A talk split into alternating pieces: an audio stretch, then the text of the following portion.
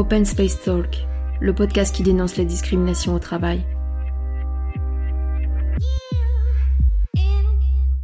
Pour l'épisode 4, j'ai eu le plaisir de rencontrer Judith, la créatrice du compte Instagram Tapotpute, dont la voix a été légèrement modifiée afin de garder l'anonymat. En tant qu'entrepreneuse du sexe, elle témoigne de son quotidien, des nombreuses conséquences de la loi de pénalisation des clients, des tabous autour du travail du sexe. Elle expliquera pourquoi la légalisation n'est pas forcément la bonne solution et dénoncera la putophobie systémique allant jusqu'au féminisme abolitionniste. Cet épisode a été enregistré en septembre 2019, à savoir qu'à la fin de cette même année, le compte Tapotpute a été victime de piratage précédé de cyberharcèlement d'abolitionnistes. Elle avait perdu tout son précieux travail. Un épisode riche que j'espère que vous apprécierez. Bonne écoute donc déjà, merci d'être venu. Mais c'est un, un, plaisir. Je voulais commencer avec le fait que ton compte s'appelle Tapotpute. Ouais. Et t'introduis ton compte d'ailleurs avec une phrase qui dit Pute, c'est pas juste un gros mot, c'est un rappel constant qu'une grande partie du monde ne considère pas ton existence et ton job comme digne de respect. Ouais. Et tu continues en disant Ça fonctionnerait de l'enlever de ton vocabulaire parce que t'as peut-être aucune idée de, de qui sont les TDS de ton entourage. C'est vrai. C'est euh...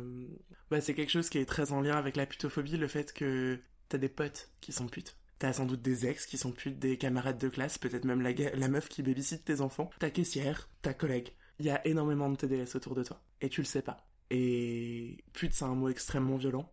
C'est un mot terrifiant. C'est un mot qui veut dire... C'est un mot qui, qui définit pas un job. C'est un mot qui, qui veut dire tu n'es pas digne de respect. C'est un mot qui, qui va avec tout cet imaginaire de tu vends ton corps, avec tout cet imaginaire de la fille perdue, de la fille de mauvaise vie. Personnellement, euh, en tant que travailleuse du sexe, je suis un cliché de la meuf chiante, je mets Netflix, euh, je bois de l'eau chaude avec du citron dedans, euh, je porte des leggings, enfin, je...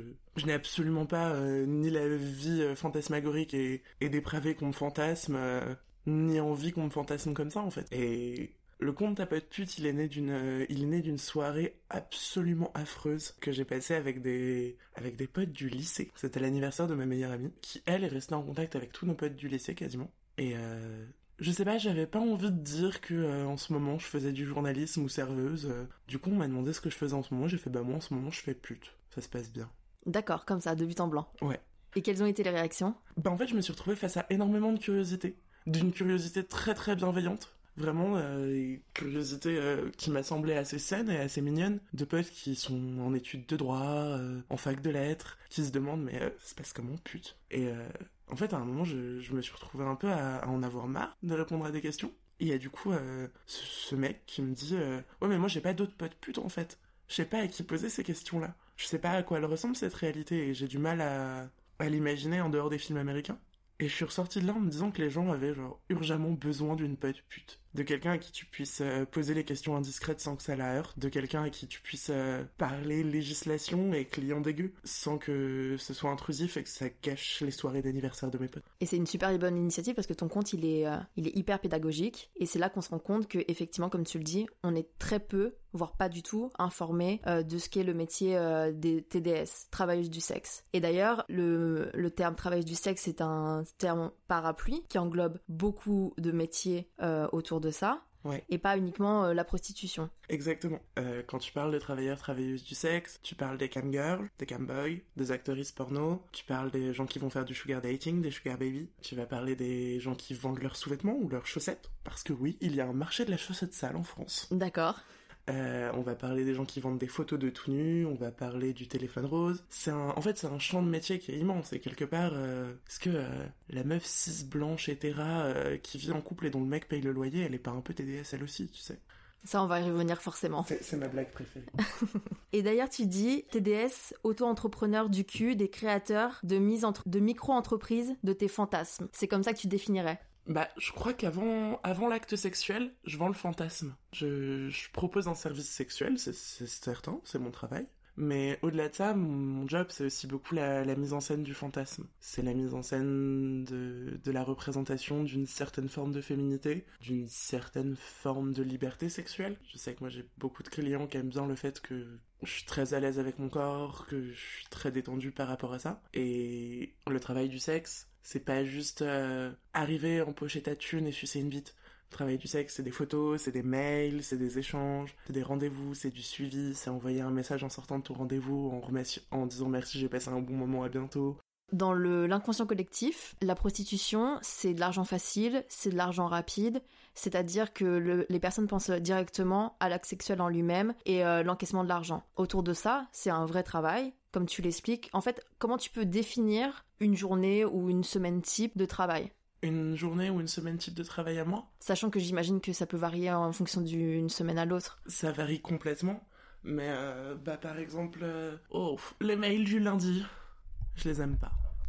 Les mails du lundi, c'est le début de la semaine, les enfants sont à l'école. Sur les 20 mails que je reçois, j'aurai peut-être un client ou deux. Le mardi, je suis sur book. Je prévois une quinzaine de clients. Faut pas oublier que je suis quelqu'un d'extrêmement privilégié. Euh, je suis 6, je suis jeune, je suis relativement mince, j'ai l'air blanche. Je présente une féminité classique, cheveux longs, maquillage. Donc euh, je- là, je parle d'une réalité qui m'est vraiment personnelle et ça me paraît aussi important de, de toujours mettre ça en, en œuvre. Et généralement, sur les 15 clients que je book dans la journée, j'en ai un, peut-être deux, si j'ai de la chance. D'accord. Mais pas plus. Entre les fantasmeurs, les annulations de dernière minute, les grands-mères qui meurent, les enfants à l'hôpital, les problèmes de voiture. Oh là là. Depuis que je suis devenue travailleuse du sexe, cette quantité de problèmes de voiture et de grand-mères qui meurent. Et euh, généralement, si je travaille bien un jour, je me repose le lendemain. Parce que c'est fatigant. Parce que euh, une fois que t'as booké ton rendez-vous, faut te préparer. Ça prend une petite heure. Faut vérifier que le client t'a bien envoyé l'adresse, le code, qu'il va pas te laisser planter devant la porte. Quand tu arrives, tu négocies de te faire prendre en Uber jusque chez toi. Parce que je fais pas partie des prostituées qui reçoivent. Tu te déplaces, tu bois un verre avec le client, tu papotes, tu l'écoutes te raconter sa semaine, euh, ce qui se passe en ce moment, son divorce il y a 3 ans, la mort de son père il y a 7 ans, euh, la fois où il a eu un Golden Retriever. Ça me fait légèrement penser à des dates Tinder en fait. C'est des dates Tinder. C'est des dates Tinder, sauf que il n'y a pas l'enjeu de mais est-ce que la personne est- est- est-ce qu'il va pécho?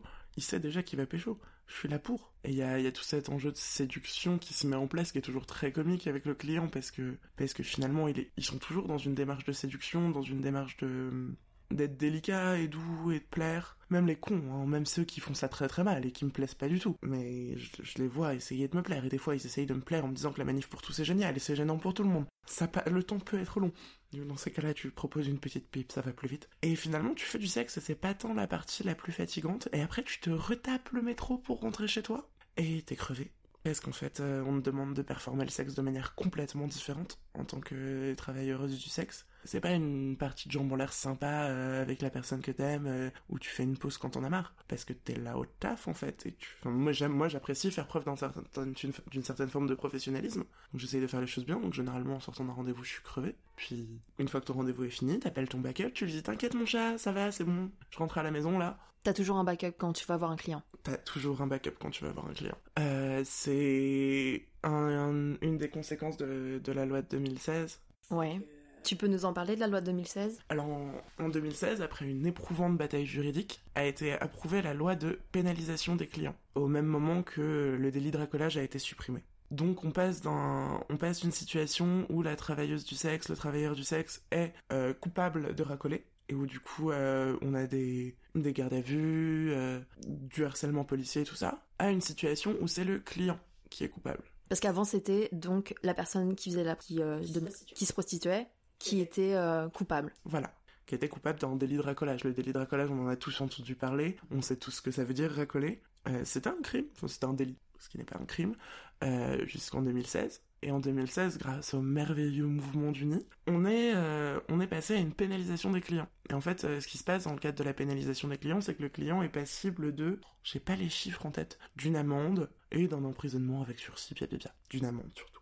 D'une amende assez conséquente, hein, il, il me semble, mais je, je rajouterais... euh, D'une amende conséquente et, et surtout d'un procès ouvert. D'accord. Voilà. Donc vraiment pour euh, faire honte à la personne d'avoir... euh, d'avoir eu recours au, au service euh, dans une TDS. Ce qui se passe, c'est que du coup, l'offre et la demande étant ce qu'elles sont, on va vers euh, une mise en danger beaucoup plus grande, surtout des, bah, des travailleuses du sexe les plus précaires, toujours. hein. Moi, par exemple, je travaille sur Internet, euh, j'ai vu un changement avec cette loi, mais j'ai pas arrêté de bosser, j'ai moins de clients. parce qu'ils ont peur en fait d'être attrapés. Bah complètement. Parce qu'ils ont peur, parce que euh, bah avec tout le débat qu'il y a eu autour de la loi, il y a eu énormément de de reportages sur euh, la misère dans laquelle vivaient euh, toutes les travailleuses du sexe, les réseaux de trafiquants, et tout ça. Et il faut pas oublier que cette loi, elle touche toujours en premier les personnes racisées, les personnes trans, les personnes migrantes, les personnes les plus précaires qui se retrouvent à se mettre dans des situations où elles sont obligées de se mettre en danger pour travailler. Parce qu'en fait, bah, c'est ce qui s'est passé euh, il y a maintenant un an avec Vanessa Campos.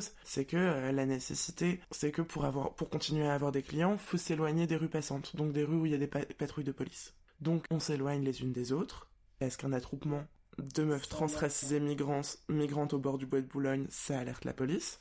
Donc on s'éloigne les unes des autres, donc on s'éloigne des endroits où on est visible, donc on se met dans des situations en danger. Du coup, il y a des morts. Et, euh, c'est une conséquence directe en fait. Euh, c'est une conséquence directe de cette violence. Et Vanessa Campos a été, euh, a été tuée en essayant de défendre un client qui était en train de se faire raqueter. Elle est décédée il y a un an maintenant, il y a eu un rassemblement le, le 16 août. Et rien n'a changé depuis. Et rien n'a changé depuis rien n'a changé depuis et on peut entendre absolument partout sur les internets mondiaux euh, des militants militantes qui vous disent que euh, le travail du sexe est une torture. On, utilise le terme viol tarifé. On utilise le terme viol tarifé comme si euh, la seule raison de consentir à un acte sexuel était le désir. Je je sais pas si vous avez rencontré vos grands-mères, mais non. Il y a plein d'autres raisons de consentir à un acte sexuel. On peut faire du sexe parce que c'est rigolo, on peut faire du sexe parce que c'est fun, on peut faire du sexe par curiosité, et on peut faire du sexe parce que ça paye le loyer en fait. En fait, il faut juste rappeler qu'il y a des personnes effectivement qui sont contraintes de le faire, mais tout comme en parallèle, il y a aussi des personnes qui font ce choix en fait de travailler, d'être travailleuses du sexe, qui le font pour des raisons qui les concernent, et c'est pas forcément tout le temps négatif. Et surtout, en fait, faut rappeler que s'il y a des personnes qui sont contraintes à, faire du travail du sexe, il y a aussi des personnes qui sont contraintes à ramasser des fraises en Espagne. Je vois personne essayer d'abolir les fruits rouges. Alors pourquoi, selon toi, on s'acharne sur le travail du sexe? Oh bah, je pense qu'on est sur, euh, on est sur quand même une grosse série de tabous quand on en arrive au travail du sexe. Déjà, on parle d'argent publiquement quand on parle de travail du sexe. On parle du prix du cul. Ensuite, les enjeux économico-sexuels, ils font partie de toutes nos relations, ils font partie de toutes nos, interactions. Quand, euh, quand ton primeur te fait une réduction parce qu'il te trouve mignonne, c'est pas innocent. C'est pas, c'est pas, c'est pas de bonté de cœur, c'est pas par tendresse qu'il fait ça, c'est pas par foi en l'humanité. Quand, quand tu bois un verre avec ton date et qu'il se lève et qu'il paye l'addition, il fait pas ça en, en, espérant améliorer la situation du monde. Il fait pas ça pour que, pour que tout aille mieux et que les oiseaux chantent. Donc on est vraiment sur un système hypocrite où on a mis en place une loi qui est soi-disant là pour euh, venir et abolir le... comment dire? Euh, Je pense que le, travail du sexe fait très peur et fait très mal parce qu'il il explicite un échange. Et euh, quand l'échange est explicite, c'est la personne qui est payée qui a le pouvoir. Parce que moi, en tant que travailleuse du sexe, si je suis pas à l'aise, je me lève et je pars. J'ai déjà ma thune. Toi, en tant que femme mariée qui a deux enfants, bah, tu vas finir ta pipe si tu veux pouvoir finir de mater ta série. Hein. Comme ça que ça marche. Et c'est dit tellement euh, si clairement dans King Kong Theory, je sais pas si tu as eu l'occasion de le lire, ça paraît tellement évident quand tu le lis et c'est des choses que euh, en tant que femme euh, tu t'es pas forcément rendu compte euh, sur le moment. Et puis d'un seul coup tu prends du recul sur toutes les relations qu'on disait et que effectivement bah Tinder c'est quelque chose quoi. Je pense qu'on a tous eu des des dates Tinder c'est dit texto maintenant quoi. C'est on se voit clairement pour du sexe et c'est gratuit donc ok il y a aucun souci par rapport à ça why not? Mais arriver là et d'un seul coup quand tu considères pas un seul instant le plaisir de la femme tu ressors de là et tu dis bah dans ces cas-là, j'aurais préféré, être payé. Mais c'est euh, que utiliser gratuitement. Je pense, je pense que c'est quelque chose qui, qui est très, enfin, c'est quelque chose qui devient très clair quand tu commences le travail du sexe. C'est la quantité de fois où t'as fait du sexe médiocre gratuitement et, euh, et tu te rends compte de ce temps perdu et clairement t'arrêtes clairement t'arrêtes quand tu comprends que j'ai même arrêté de crier sur des mecs quand ils m'énervent depuis que je peux être payé pour le faire euh, voilà je ne, je ne m'énerve plus je vois pas pourquoi le mec qui, me met une main au cul se prendrait autre chose qu'un point dans la gueule. Les insultes, c'est payant. Et c'est terrible comment tu te rends compte que, ouais, que finalement, cette, euh, ce tabou autour du travail du sexe, il est, il est très lié à, il est très lié à cette prise de à cette prise de pouvoir de la femme dans la situation au fait que euh, puis en plus on parle de femmes qui du coup sont conscientes qu'elles ont une sexualité sont conscientes qu'elles ont un corps euh, en français on a inventé le mot pilon de poulet au 19e siècle pour ne pas dire le mot cuisse devant une femme voilà donc nécessairement, quand on parle de femmes qui ont, conscience que leur corps existe, qui ont conscience que leur corps plaît, et qu'elles peuvent en tirer un profit... Ça dérange. C'est euh, bah, d'une audace. C'est d'un grand n'importe quoi, je veux dire. Euh. puis du sexe, pas pour euh, faire des bébés, c'est dégueulasse, c'est inadmissible. On, est sur une, oui, on est sur quand même une grosse série de choses qui dérangent, et puis globalement quand on parle de, quand on parle de travail du sexe, on parle aussi régulièrement de, de l'empouvoirment de femmes pauvres, de femmes précaires. On parle de femmes, euh, on, parle de, parfois de femmes, on parle parfois, je, je, connais pas les pourcentages parce qu'on fait pas de sondage là-dessus, mais on parle, on parle de femmes trans, on parle de, on parle, on parle de femmes racisées, mais on parle aussi de femmes jeunes, parfois. Euh, on parle de, de toutes ces populations, en fait, qu'on n'entend jamais et qu'on n'a pas l'habitude, de travailler du sexe ou pas, de visualiser comme autre chose que des victimes. Et il y a ça qui joue aussi. Comme tu dis, c'est vraiment euh, prostitution ou travail du sexe, forcément, euh, la femme est dans une position de victime. Elle n'a pas choisi. T'as deux options. T'as vraiment ce côté reportage 66 minutes, caméra cachée mal éclairée, une femme brune aux extensions, aux extensions un peu passées, chancelle sur ses talons hauts au bord d'un, au bord d'un périphérique et tu te dis oh mon dieu mais la galère, mais la misère, mais la violence. C'est soit ça, soit t'es Pretty Woman. Ouais, parce qu'on a grandi avec ça aussi. Soit vraiment tu te baignes dans tu te baignes dans numéro 5 de Chanel entouré de fleurs fraîches, il y a des mecs qui se battent pour payer ton loyer. Et puis l'homme te sauve à la fin. L'homme te sauve à la fin parce que l'amour peut te sauver. D'ailleurs, euh, je vous invite à re-regarder Moulin Rouge que j'ai revu récemment et qui m'a donné envie de, lui arracher les yeux à cet Ewan McGregor qui essaye de te faire croire que oui non mais on peut vivre d'amour et de fraîche et crever la dalle arrête d'être TDS non tu laisses Nicole Kidman sucer des bites pour de l'argent elle est en train de sauver sa famille oh et finalement, c'est toujours ça, ouais, c'est toujours cette espèce de, ouais, de position de la TDS victime. Parce que, euh, bah, que ce soit, euh, que ce soit le porno, on a, on a une image mais ignoble du porno. Quand on parle de porno aujourd'hui et que t'es féministe, tu, visualises euh, tu visualises des meufs jeunes qui n'ont pas nécessairement tout compris euh, au consentement. On pense à des scandales comme celui de James Dean on pense à des on pense à des choses violentes et c'est des choses qui existent dans le monde du porno. Mais en fait euh, bah, le porno c'est pas juste le moment où toi t'es devant ton écran en train de regarder une meuf se prendre une gorge profonde avec les larmes aux yeux le porno, c'est le moment après où on fait couper et où euh, tu te relèves et où ton partenaire il vient de servir un verre d'eau et où tout va bien et où euh, il fait non mais c'est bon ça va là on est dans les limites et tout euh, ok cool. T'oublies pas de me faire signe vraiment si à un moment tu veux qu'on fasse une pause ou t'as le réel qui vient voir tout le monde qui fait mettez un plaid entre deux scènes. C'est ça aussi le porno. Et en fait c'est un cinéma comme les autres. Et moi ça me fait beaucoup rire parce que j'entends beaucoup de gens dire que le porno c'est pas réaliste. Mais est-ce que vraiment est-ce que récemment vous avez entendu quelqu'un reprocher à un autre type de cinéma que le cinéma pornographique de ne pas être réaliste. Parce que finalement, le porno, c'est du cinéma. Oui, parce que finalement, les scènes de sexe euh, au cinéma, on va dire classique, il n'est pas beaucoup plus évolué. Hein. C'est ça, mais euh, La place de la femme, euh, elle n'est pas beaucoup plus évoluée. Et puis surtout, tu ressors pas d'un, tu ressors pas d'un film en disant c'était pas réaliste. Franchement, ça se passe pas comme ça dans la vraie vie. Le film, il, durait sur une semaine, je les ai jamais vus aller aux toilettes ni dormir. Bah, c'est la même chose en fait. On, on parle de, genre, on parle d'un format artistique quand on parle de cinéma alors euh, peut-être que je me trompe, mais euh, il y, a des, il y a très longtemps, le cinéma euh, pornographique était vraiment au cinéma classique. Et il a été juste... il y a très longtemps, jusqu'aux années 60, 70 hein, quand même. Ce... Ouais, donc c'est pas si vieux que ça, ouais. Et ça a été pareil, dénigré et caché, et pour faire quelque chose genre de honteux et... Et d'immonde. Et il y a cette espèce d'avènement des tubes qui font qu'aujourd'hui plus personne, plus personne paye pour son porno. D'ailleurs, je, vous le dis et je vous le redis, payez votre porno. Euh, donnez de l'argent à des petites à des petites boîtes, à des gens qui font du porno en indépendant, à des jeunes réalisateurs, réalisatrices, parce que clairement, même si YouPorn c'est les seuls à replanter des arbres et à essayer de sauver les abeilles, t'es pas assez payé quand tu vends tes fesses sur YouPorn.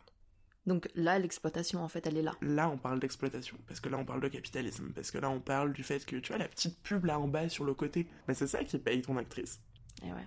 Il en faut combien des vues pour payer un loyer? Et ouais, donc là, en fait, on est encore euh, dans un double discours, en fait. C'est exactement ça, et c'est cette différence entre, comprendre que le, le ton placement éthique, il est pas dans un endroit où tu dis, euh, non mais moi je touche pas à ça. Il est dans un endroit où tu, tu prends en compte le fait que c'est un outil, et qu'en fait, euh, bah le sexe, ça fait partie de la vie et que du coup bah les représentations du sexe que ce soit euh, je sais pas peut-être peut-être ton truc c'est la littérature érotique. Ça, ça te viendrait pas en tête de genre lire tes bouquins érotiques à la médiathèque et jamais filer un, un sou à l'autrice qui galère tu vois? C'est ça. Mais c'est surtout que je trouve vraiment et euh, je vais le reprendre et je vais le répéter c'est vraiment de l'hypocrisie pure et dure parce que quoi qu'il arrive, même si euh, on le cache au fin fond euh, du monde ou même si on l'interdit, et je crois, je sais que c'est interdit dans certains pays d'Europe, la prostitution, complètement, et ça prouve bien que même en interdisant, ça arrive en fait. Et même depuis qu'ils ont passé la loi de 2016, euh, je crois qu'au niveau des chiffres, au niveau de... Il y a 30 000 personnes prostituées en France. Donc c'était censé, soi-disant, pour abolir totalement la prostitution. Ça marche super bien. Hein. Alors attends, c'est ça. entre 1792 et 1750 avant notre ère, les premières traces de travail du sexe. Voilà. Mais euh, continuez, vous allez vraiment réussir à abolir. Il y a des personnes qui parlent de légalisation. Ouais. Et il me semble que c'est pas la meilleure idée. C'est alors, en fait, Ça serait une avancée, mais c'est pas. en fait, on est toujours sur le même enjeu. Euh, je prendrais comme parallèle euh, l'exemple de la légalisation du cannabis au Canada et aux États-Unis. Depuis que le Canada est légal euh, dans certains États des États-Unis et au Canada, il y a eu une recrudescence bah, de, magasins de, de cannabis. Je sais même pas comment ça s'appelle. Je suis désolé, je suis nul avec ça. Je manque de vocabulaire. Mais une recrudescence de magasins où tu peux rentrer, acheter ton gramme de cannabis et ressortir de manière complètement légale avec ton petit papier, tout ça. Et euh, bah, les personnes qui ont été emprisonnées, euh, donc les personnes, euh, les jeunes hommes noirs, voilà, en fait, les jeunes, les jeunes hommes noirs et, lat- et latinos, les jeunes personnes racisées qui ont été emprisonnées pour possession ou trafic de cannabis sont toujours en prison au Canada et aux États-Unis, Malgré que ça soit légalisé. bien sûr. Et surtout, il faut toujours, payer, il faut payer une licence maintenant pour se mettre à travailler dans le cannabis. Une licence qui coûte dans les entre 12 et 17 000 dollars. Donc ça touche que les privilégiés. Donc finalement, on ouvre un espace pour que euh, les riches blancs bobos le fassent. On augmente les prix parce qu'on taxe. Et au final, bah, il y a toujours euh, des jeunes personnes précaires, racisées. Toujours, je suis désolé, hein, mais euh, toujours, genre, c'est toujours ces personnes-là qui se retrouvent à bah, continuer à vendre parce que mine de rien, euh, tu leur as enlevé des clients, mais t'as pas, euh, mais C'était leur business. mais c'était leur business, et qui en plus, hum, aujourd'hui, en vendant sans licence, risquent trois fois plus que ce qu'ils risquaient avant, en fait. Donc c'est la même chose pour la prostitution. Et c'est la même chose pour le travail du sexe, finalement, pour la prostitution précisément, parce que les autres, tra- les autres jobs du sexe sont, euh, sont aujourd'hui euh, tolérés en France. En tant qu'actrice porno, tu peux avoir tes cachets. euh. Alors, il me semble que la vente de sous-vêtements, ça se déclare en auto-entrepreneur. Mais c'est pareil, t'as pas, le... enfin, t'as pas le droit d'avoir des clients. Et même moi, en fait, j'ai le droit de me déclarer en tant qu'auto-entrepreneuse. D'accord. Il y a juste personne qui a le droit d'acheter mes services. Pratique. C'est impeccable, du coup.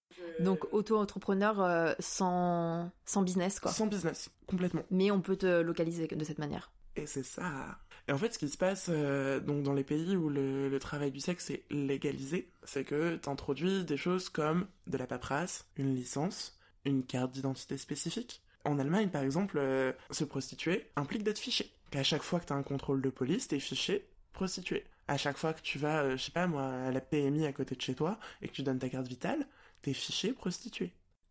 Avec tous les, sté- les, euh, Avec toute la putophobie qui va avec. les stigmates autour, ouais. quand tu inscris ton enfant à la cantine, t'es fiché pute. Et ouais. Et ouais. Et surtout, euh, tu- du coup, on rend ce travail complètement inaccessible bah, aux personnes très précaires, aux personnes qui parlent pas la, la langue. Enfin, aujourd'hui, légaliser la prostitution en France, ça voudrait dire euh, Toutes les personnes qui n'ont pas de papier n'ont pas accès. toutes les personnes qui n'ont pas de papier, toutes les personnes qui ne sont pas francophones, euh, toutes les personnes qui...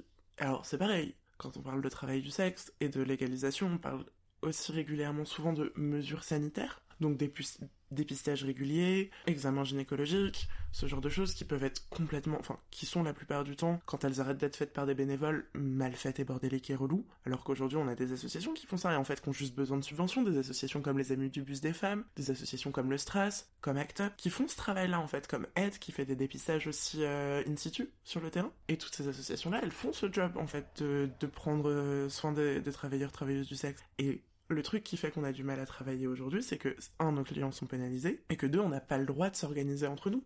Ouais, donc vous n'avez pas le, loi- de- le droit de vous retrouver dans un endroit, de louer un endroit pour votre sécurité et de pouvoir euh, faire votre job. Alors au-delà de ça, très très, bête- très, très bêtement, hein, euh, dans les règles, dans, quand, tu, quand tu regardes les textes de loi sur le proxénétisme, tu vois que pourront être inquiétés euh, les compagnes ou, compa- ou compagnons d'une prostituée si euh, il est prouvé que, alors j'ai plus les mots exacts, mais qu'en gros euh, tu vis au-dessus de tes moyens. Donc par exemple, euh, très très très techniquement, genre si j'achète un- une paire de boucles d'oreilles à ma meuf, bah, elle, elle- genre elle peut, ça peut être jugé comme du proxénétisme.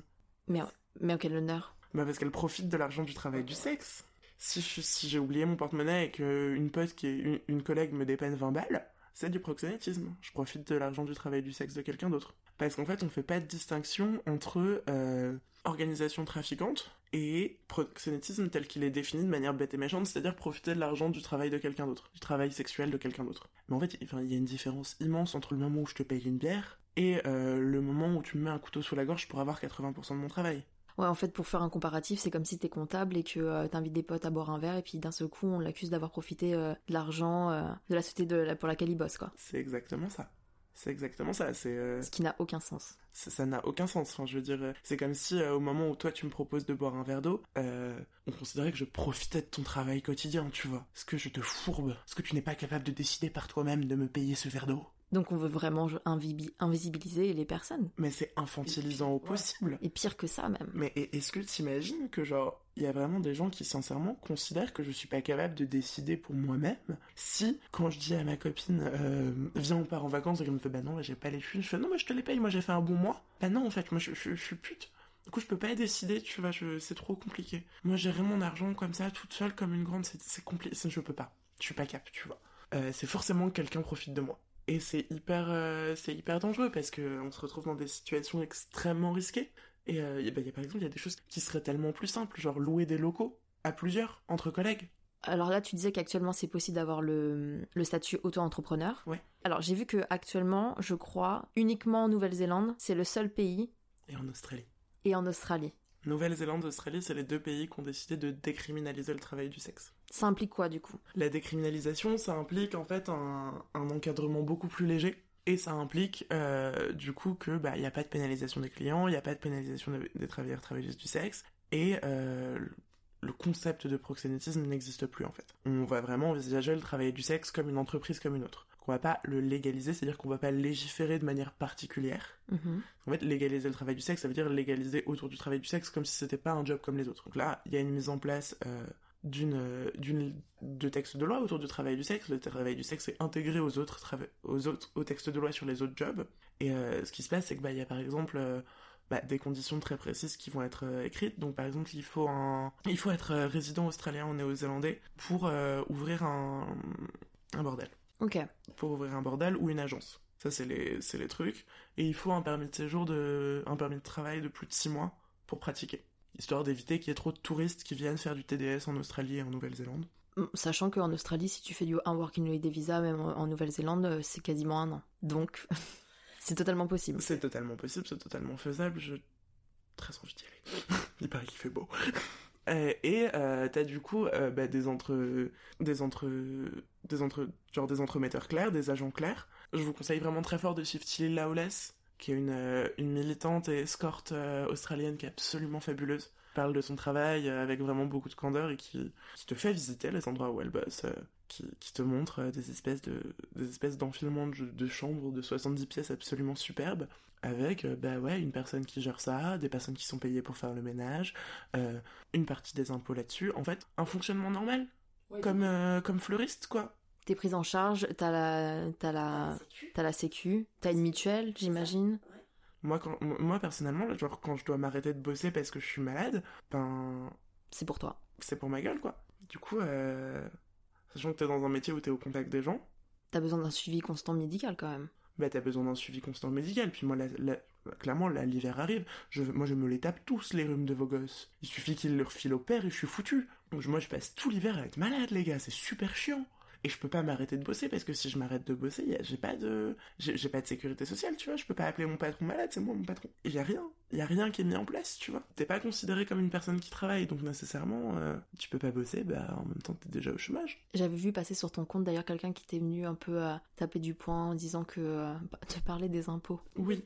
J'aime beaucoup qu'on me parle des impôts. Il faut savoir que déjà, moi, je suis pas imposable. Euh, je gagne pas assez d'argent pour, euh, pour être imposable. Pour te donner une idée d'à peu près à quel point le travail du sexe, c'est de l'argent facile. Et ouais, il y a, oui, il y a- il y, a régulièrement des gens qui viennent me dire que c'est pas très normal que je paye pas des impôts. Et euh, bah, du coup, je, vraiment, je, je vous encourage tous à remplir votre fiche d'impôt en envisageant vraiment à chaque fois que vous notez une information, dites-vous, l'entièreté des gens qui vont recevoir cette thune veulent ma mort. Vraiment, à chaque chiffre, vous vous le répétez à voix haute et vous pensez sérieusement est-ce que vous allez les payer ces impôts ou pas. Parce que moi, clairement, ça m'a calmé. Hein. euh, je veux dire, euh, je... je- la, la- la- la seule et unique fois que j'ai que j'ai accompagné une pote après une agression et qu'on lui a rayonné, La police. bah oui, oui, oui. Mon dieu. Je vous aime pas les policiers. Euh, oui, et il y a cette, euh, il y a cette représentation euh, des prostituées comme euh, vraiment ayant énormément d'argent, roulant sur l'or. euh. Faut savoir que c'est un métier où clairement on a des bons taux horaires. On a des bons taux horaires. Genre, je sais pas si j'ai posté dessus et je sais que c'est un débat avec d'autres TDS Il y a des TDS qui me disent que je devrais pas en parler.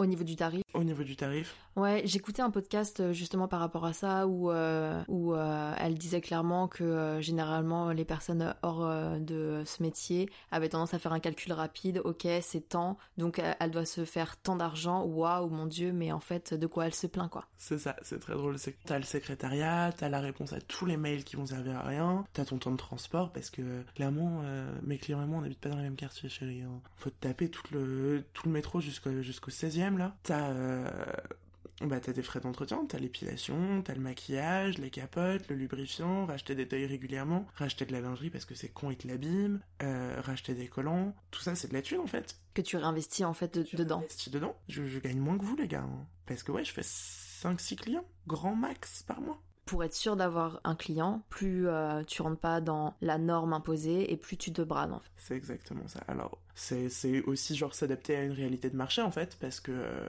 en tant que meuf 6 en tant que meuf cis blanche, jeune, euh, t'es identifié comme un objet de désir. Ton corps est identifié comme un objet sexuel très facilement. Et surtout, tes clients de base, c'est-à-dire les mecs cis hétéros, c'est les gens les plus à l'aise avec le fait d'aller vers le TDS. Étrangement, alors je me permet pas de parler des communautés gays parce que j'interviewe en ce moment des mecs TDS cis gays et que j'en interviewe plusieurs et que j'ai pas fait le tour encore du tout de comprendre comment ça marche et que je pense que je veux pas parler d'un truc que je comprends pas. Bien sûr, ouais, c'est tout à ton honneur. Et que, bah, ouais, voilà, je, c'est tellement un truc que je vis pas que ce serait absurde de t'en parler. Et ils sont les bienvenus pour en parler. Bah écoute, euh, on vous attend les gars.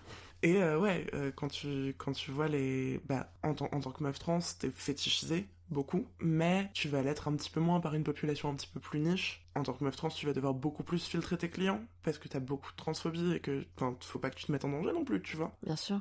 Euh, et en tant que mec trans, t'as un ovni en fait. Et la plupart de mes collègues, ils, me parlent, enfin, ils parlent vraiment d'une grosse difficulté à taffer en tant que mec trans. En tant que mec trans out après, hein, parce que je connais des mecs trans qui bossent en tant que meuf cis. On va rebondir là-dessus parce que ou l'identité, le genre et le TDS, c'est un beau bazar. Exactement. Parce que est-ce que finalement le TDS c'est pas hyper hétéronormé? Le TDS, c'est extrêmement hétéronormé, c'est extrêmement cisnormé. Moi, ça me beaucoup. On me demande régulièrement si j'ai des clientes ou pas. Et franchement, je vous attends, les meufs. Moi, j'ai trop hâte d'avoir des clientes. J'ai trop hâte qu'on en arrive au jour où il y aura des meufs qui seront suffisamment à l'aise avec leur sexualité pour se dire j'ai envie d'explorer, ou j'ai envie de tester un truc que j'ai jamais testé, ou euh, j'ai envie d'être dans un moment de sexualité et de séduction sans avoir à me prendre la tête et à, à pas savoir si je plais ou pas et à angoisser. Euh, j'ai envie d'être dans un moment où c'est moi qui ai le pouvoir. J'ai envie d'aller expérimenter. Euh, euh, une pratique particulière que j'oserais pas expérimenter avec euh, un partenaire gratuit, euh, je vais appeler un travailleur ou une travailleuse du sexe. Faites-le, bordel de merde, faites-le, le monde ira mieux, je vous jure,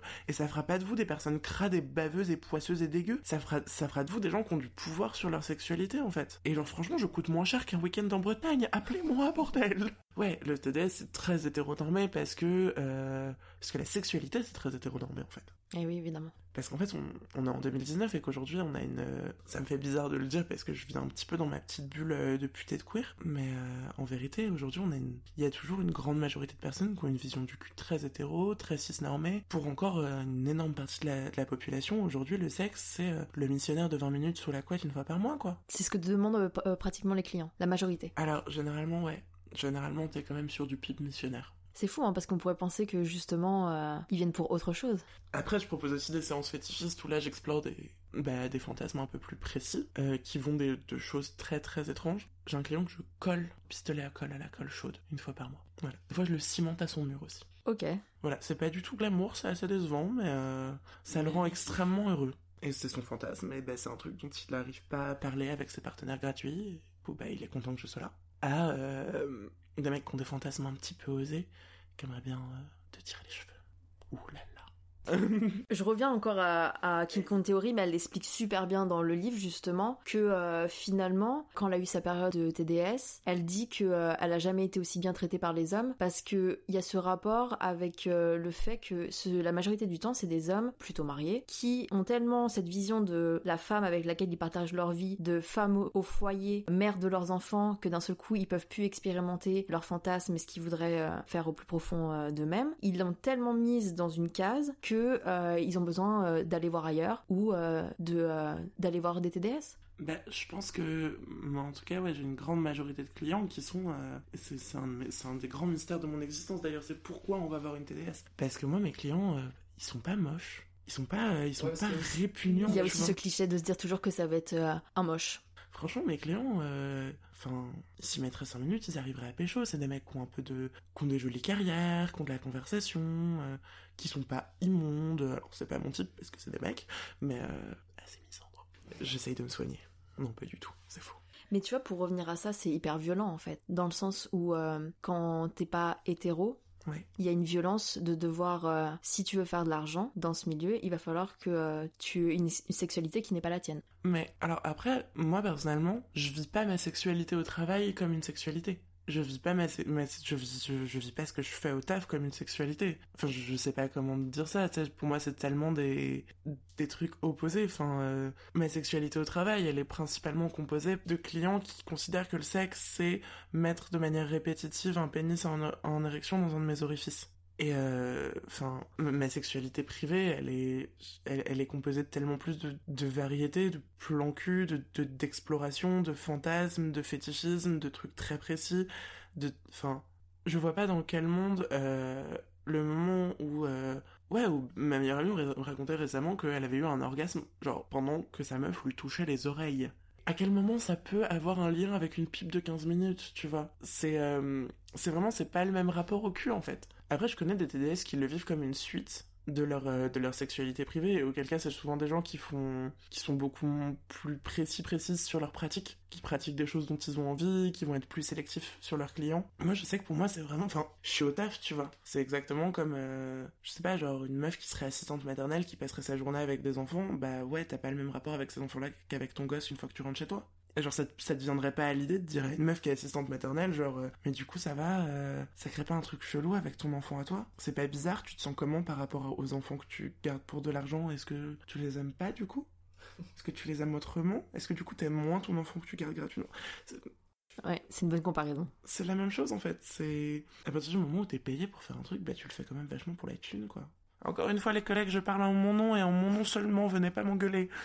Du coup, par rapport au féminisme, Ouais. Est-ce que finalement, c'est pas euh, les femmes qui sont le plus révoltées euh, par rapport au TDS j'ai vraiment l'impression, enfin, le peu que j'ai posté sur mon compte par rapport à ça, il y a des femmes qui me sont tombées dessus, surtout quand j'avais dit que si t'inclus pas les TDS dans le féminisme, euh, clairement t'es pas une vraie féministe, alors là c'était la totale. J'ai l'impression qu'en fait elles le prennent hyper personnellement et qu'elles se disent bah moi je pourrais pas le faire. Donc euh, bah c'est hors de question que ça soit euh, quelque chose que j'accepte. Et enfin dis-moi euh, ce que t'en penses. Elles pensent que se battre également pour les droits des femmes TDS, ça veut dire qu'on fait l'apologie des TDS quoi. Et que du coup d'un seul coup tout le monde va devoir faire ce travail et c'est quelque chose euh, qui va être un peu obligatoire ou imposé. Il y a ce truc de euh, déjà de dépravation. Euh, si on fait l'apologie du travail et du sexe, on fait l'apologie d'une sexualité libérée et on voudrait que tout le monde ait une sexualité libérée.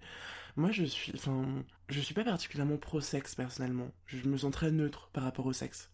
C'est pas quelque chose que je, enfin, je pense pas que tout le monde devrait faire du sexe tout le temps en fait. Je pense qu'aujourd'hui, bah, faut inclure dans ta vision du sexe le fait que le sexe tarifé existe. Et je pense qu'aujourd'hui, il faut, il faut genre être réaliste là-dessus, mais je pense que c'est aussi urgent d'inclure le fait que la sexualité existe en fait, que c'est hyper urgent de genre sortir. Et je, je crois que les, les personnes qui sont abolitionnistes, généralement, déjà ont une vision très euh, violente du travail du sexe, et qu'il y a ce, ce sentiment de la bonne mère de famille euh, qu'on va lui piquer sa place. Je veux pas de ton mari, Christine. Tu le gardes. Il m'intéresse vraiment pas. Je veux pas de tes deux enfants et de ton, et de, ton deux pièces dans le 16 e ça me saoule. Rien que d'y penser, j'ai pas envie d'aller à Neuilly-sur-Seine, tu vois. Laisse-moi tranquille dans mon 9-3, tout ira très bien. Et je, je. Je suis pas pour le fait que euh, tout le monde fasse du travail du sexe. Déjà parce que, genre, oh mon dieu, j'ai déjà du mal à taffer les chats. Calmez-vous, vraiment. Et ensuite, parce que je pense que c'est un job pour qui, qui convient pas à tout le monde, en fait. C'est un job qui, qui est prenant, qui demande une énorme implication physique, qui demande beaucoup de patience, qui demande euh, beaucoup de créativité. Euh, c'est un job qui demande de se mettre en scène, de se montrer, d'utiliser son corps et de considérer son corps comme un outil, de comprendre les dynamiques de séduction d'une manière très précise. Enfin, c'est pas un taf qui est fait pour tout le monde. hein. C'est un taf qui est, qui est compliqué, qui est dur, qui est précis. Enfin, tu deviens pas travailleuse du sexe comme tu deviens caissière. Hein. Ouais, voilà, typiquement une caissière, si elle parle de son travail en dehors de euh, ses heures de travail et qu'elle dit qu'elle adore son travail, on va pas lui dire qu'elle fait euh, l'apologie euh, des caissières. C'est ça.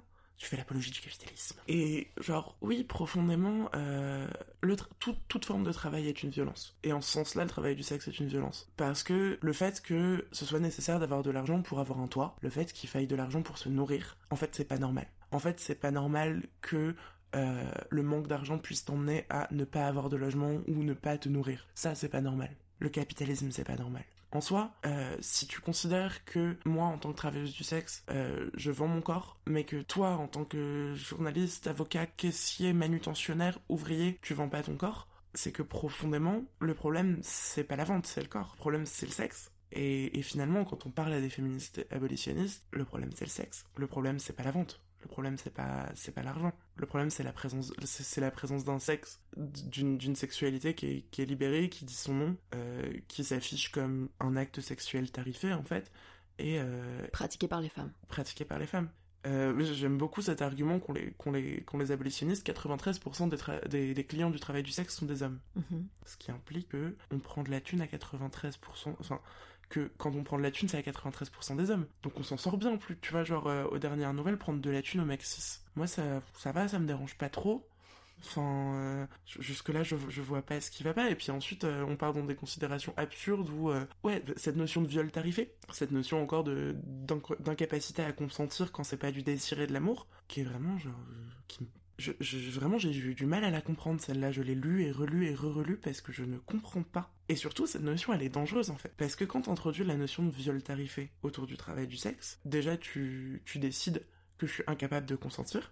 Tu, fais exactement comme les masculins quand ils décident quand je suis d'accord et quand je suis pas d'accord. Hein. C'est la même chose. C'est mon consentement à moi, j'en fais ce que je veux. Et ensuite, tu retires une frontière. Tu retires une frontière. Parce que dans ces cas-là, si tu considères que toute forme de travail du sexe est un viol tarifé, bah, le moment où je me fais vraiment violer par un client, je vais faire quoi? Ça c'était déjà un viol tarifé, c'est juste devenu un viol gratuit. Enfin, tu, faut vraiment se rendre compte de la, du danger dans lequel on met les TDS avec ce genre d'idée en fait. C'est qu'on ne prend pas en compte quand c'est quand c'est réel.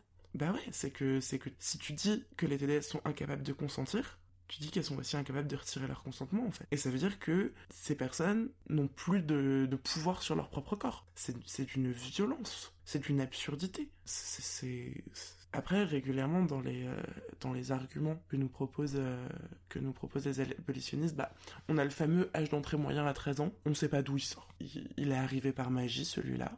Oui, comme tu disais, en plus, alors moi j'ai fait énormément de recherches euh, avant qu'on se voit, juste euh, tu vois par curiosité parce que ton compte il est super bien fourni et je me suis dit tiens c'est vrai, euh, qu'est-ce qui se passe sur internet? Et en fait c'est vrai qu'il y a que des choses négatives mais vraiment hyper négatives et que euh, sur euh, les ab abolitionnistes en fait. Mais il n'y a pas réellement de vrais chiffres comme tu dis. Il n'y a pas vraiment d'études euh, je les avais postés en story et je me tâte à en faire un post. Il y a une euh, faudrait que je leur demande. Sur un groupe d'autosupport TDS un groupe Facebook des plus classiques où on parle entre nous de nos galères de nos joies de nos trucs. Voilà. Groupe un groupe d'autosupport comme t'as des comme t'as des groupes je sais pas de fleuristes. C'est ma, ma métaphore du jour du jour fleuriste. Il euh, y a une, une collègue qui s'est amusée à aller chercher un petit peu euh, d'où venaient ces chiffres. Et c'est du coup une étude qui a été menée sur 15 personnes en 65, tu vois. Et tu, tu fatigues en fait au bout d'un moment. Tu, tu sais plus quoi dire aux gens parce que. En fait, c'est pas là où il est le débat. C'est ça. On, on parle pas de chiffres. C'est qu'encore une fois, on n'écoute pas les concernés. Et on n'a pas envie de les écouter. Enfin, et puis, tu, tu vas fouiller un petit peu dans les archives du mouvement du Nid. Ils ont une survivante euh, la meuf, il te la ressort sur tous les plateaux télé. Euh, ça a l'air d'avoir été horrible pour elle le travail du sexe. Et t'es là, mais je... enfin, justement, tu vois. Ce qui se passe en Nouvelle-Zélande et en Australie, c'est qu'ils ont impliqué les prostituées de rue euh, dans le démantèlement des, des, des trafics d'êtres humains. Parce qu'en fait, bah, c'est les meilleurs pour repérer ça. C'est les meilleurs pour, genre, faire la différence entre, bah, une meuf racisée migrante précaire et une meuf victime de, de trafic d'êtres humains. Parce que pour un flic, c'est la même chose. Et enfin, euh, ça va super bien. Ils ont mis genre les genre vraiment quand tu quand tu quand tu jettes un œil aux chiffres en ce moment en Australie, je les ai plus en tête. Je suis désolé, j'aurais dû prendre me faire une fiche. Mais euh, quand tu jettes un œil à ce qui se passe en ce moment en Australie, c'est vraiment merveilleux. Enfin, tout va très bien en fait. Le TDS, c'est toujours du TDS et ça implique toujours du sexe et ça implique toujours des clients qui parfois sont relous, mais euh, mais ça reste un travail. D'un point de vue de la sécurité, alors je te dis ça. Euh mi-août, il y a une, prostituée, euh, une prostituée australienne qui a été euh, poignardée sur son lieu de travail. Pour mettre les choses dans le contexte, euh, c'était, enfin, c'était clairement un acte terroriste par un abolo. Du coup, finalement, le truc qui tue le plus, c'est la putophobie. Finalement, le truc qui met le plus en danger toutes les travailleurs et travailleuses du sexe, c'est la honte, c'est le tabou, c'est le secret. Est-ce que tu aurais quelque chose à rajouter à ça? On est partout les gars. Vraiment genre faites-vous à cette idée. Faites-vous à cette idée et apprenez à genre envisager le travail du sexe comme si votre petite sœur en faisait. Je vous jure vous allez envie de vous battre pour nos droits. Vous, avez envie vous allez avoir envie de vous battre pour qu'on puisse survivre. Merci beaucoup. Merci à toi. Des références à King Kong Theory de Virginie Despentes ont été citées lors de cet épisode que je partagerai avec vous sur la page Instagram Open Space Talk. Si vous avez apprécié l'épisode, n'hésitez pas à laisser 5 étoiles et à partager avec votre entourage. Je vous invite également à suivre l'excellent compte Tapote Pute sur Instagram. A bientôt pour le prochain épisode